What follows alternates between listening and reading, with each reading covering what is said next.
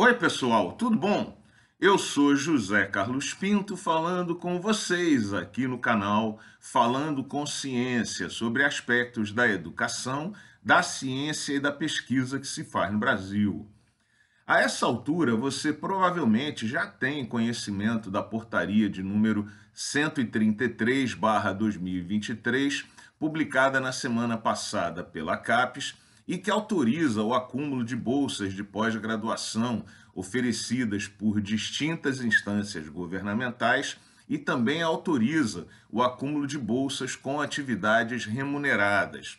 Essa medida já era demandada pela academia há algum tempo, em particular no escopo de projetos de pesquisa conduzidos em parceria com entes privados e, na maioria das vezes, com a interveniência de fundações de apoio. Apesar de bem-vinda, essa portaria impõe muitos riscos que eu pretendo comentar em seguida e que, por isso, devem ser monitorados por órgãos de representação, em particular pela Associação Nacional de Pós-Graduandos. Em primeiro lugar, é necessário que se reconheça que as bolsas de pesquisa de apoio à pós-graduação existem para permitir que o estudante se dedique de maneira integral e exclusiva às atividades de ensino, aprendizado e de pesquisa, e que, portanto, essas bolsas não deveriam nunca, jamais demandar necessariamente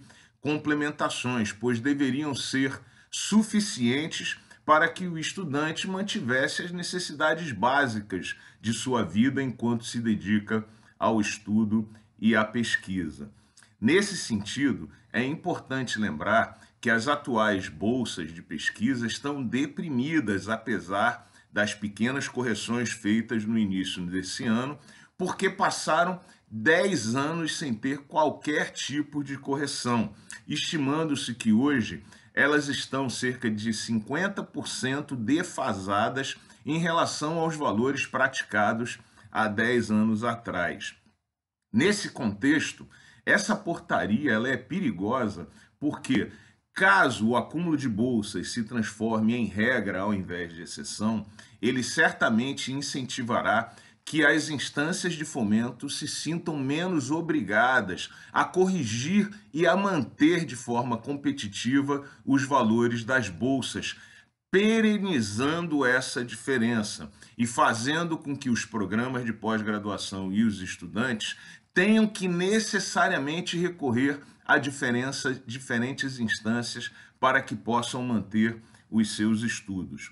Também nesse sentido, os vários comentários sobre a portaria dizem de maneira otimista de que ela, de que ela permitirá o incentivo à pesquisa feita principalmente nos estados do Norte e do Nordeste, ao permitirem o um acúmulo com bolsas oferecidas pelas respectivas fundações de amparo à pesquisa de cada um desses estados. Mas eu também creio que esse discurso é balela, porque são justamente essas fundações de amparo à pesquisa as mais pobres e as que menos oferecem oportunidades de apoio à pesquisa. Obviamente que as fundações de amparo situadas nos estados do Sul, em particular Rio Grande do Sul, Santa Catarina, Minas Gerais, Rio de Janeiro e principalmente a FAPESP em São Paulo, têm muito melhores condições de oferecerem complementos que as fundações de amparo do Norte e Nordeste.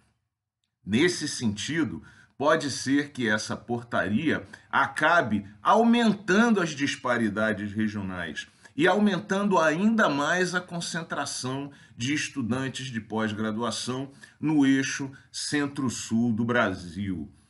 Um outro ponto que eu gostaria de ressaltar é que a ideia de acúmulo de bolsa com salário não é nada, nada trivial e é bastante polêmica, porque se for aplicada de maneira indiscriminada, a bolsa, ao invés de constituir um apoio para a dedicação exclusiva de estudantes à pesquisa, ao ensino e à aprendizagem, pode acabar virando complemento de salário e subsídio de outras atividades econômicas. É importante dizer que a atividade de pós-graduação não deve ser encarada como bico, e sim como atividade principal exercida pelo estudante. Nesse sentido, é também importante lembrar que a ideia da pós-graduação, do mestrado, do doutorado feito em tempo parcial também é bastante polêmica e que essa modalidade de ensino, de dedicação à pesquisa, inclusive é vedada em vários países do mundo com sistemas de pós-graduação bastante bem estabelecidos, como nos Estados Unidos e na Europa. Por todos esses pontos,